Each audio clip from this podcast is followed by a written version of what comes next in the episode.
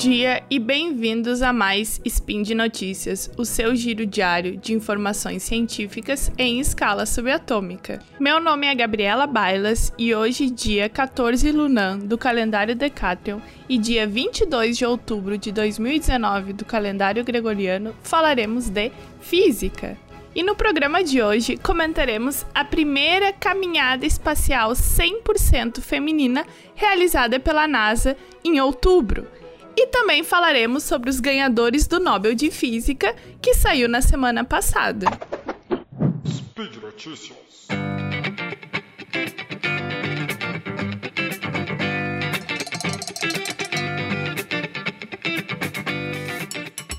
Então vamos comentar o primeiro voo espacial 100% feminino, onde as astronautas Jessica Meir e Christina Koch irão fazer uma caminhada espacial pela primeira vez.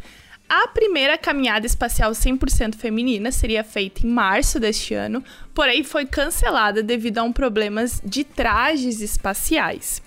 Dia 29 de março deste ano, completou 35 anos da primeira caminhada espacial realizada por uma mulher. Foi realizada pela cosmonauta Svetlana Savitskaya em 1984. Em quase 60 anos de voo espacial, foram realizadas 213 caminhadas espaciais para testar novos equipamentos, realizar reparos ou experimentos científicos. Este passeio realizado este passeio, que será realizado dia 21 de outubro, se tudo correr bem, será o quarto de 10 passeios espaciais programados para os próximos três meses, o que pode estabelecer um ritmo recorde de passeios espaciais complexos desde que a estação espacial foi concluída em 2011. A astronauta Cristina Koch deve permanecer em órbita até fevereiro. Sua missão fornecerá aos pesquisadores tempo para observar os efeitos dos voos espaciais de longa duração no corpo de uma mulher, o que ajudará a apoiar missões na Lua e em Marte, segundo a NASA. Se tu tem interesse em temas relacionados a viagens espaciais, a astronautas, eu recomendo que vocês assistam o documentário Mercury 13 do Netflix. É um documentário que conta a história das mulheres dentro da astronomia, especialmente se vocês gostam desses assuntos relacionados à NASA, viagens espaciais, eu recomendo que vocês assistam o documentário Mercury 13 da Netflix, que conta a história das mulheres dentro da NASA e como as mulheres pilotas construíram a história delas até dia, os dias de hoje, onde elas se tornaram astronautas e podem realizar viagens ao espaço.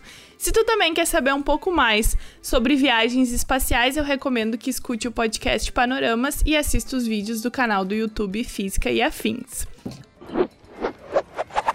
Agora vamos falar sobre o Nobel de Física que aconteceu dia 8 de outubro deste mês. Então, os cosmólogos James Peebles, Michael Mayor e Didier Queloz receberam o Nobel de Física, porém as suas pesquisas são um pouquinho diferentes uma das outras. Então, o cosmólogo James Peebles venceu o Nobel por suas descobertas na área de cosmologia teórica, enquanto Michael Mayor e Didier Queloz por suas descobertas experimentais. Os vencedores do Nobel de Física não foram premiados pela mesma pesquisa. James Peebles é um dos responsáveis por uma descoberta de quase 50 anos atrás que foi essencial para compreender o surgimento e evolução do universo. Peebles previu a existência de uma radiação que foi confirmada como uma espécie de eco do Big Bang. Michael Mayor e Didier Queloz, por sua vez, foram responsáveis pela descoberta do primeiro planeta fora do sistema solar batizado de 51 Pégase B, a 50 anos-luz da Terra.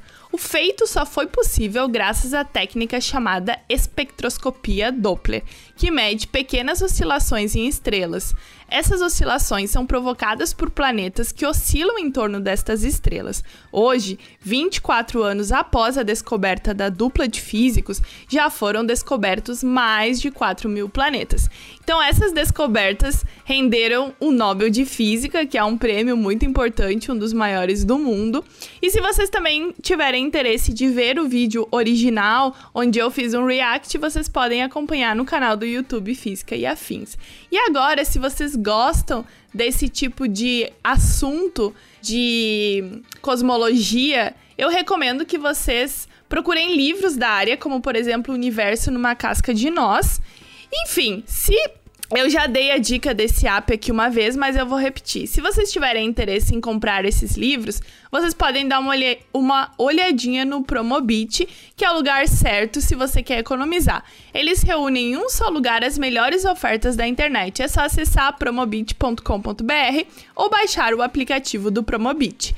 Para garantir que você encontre o menor preço, Promobit conta com a ajuda de uma comunidade de mais de 800 mil pessoas reais, como eu e como você, que garimpam ofertas e cupons por toda a internet para encontrar até as promoções mais escondidas. E não é só isso, cada oferta é verificada por uma equipe de especialistas antes de ser aprovada. Então vocês podem dar uma olhadinha no universo numa casca de nós Espero que vocês gostem das minhas dicas de hoje. E por hoje é só. Lembro que todos os links comentados estão no post. Deixe lá também seu comentário, elogio, crítica, declaração de amor ou meme predileto. Lembro ainda que esse podcast só é possível acontecer por conta de seu apoio do patronato do SciCast, tanto no Patreon quanto no Padrim.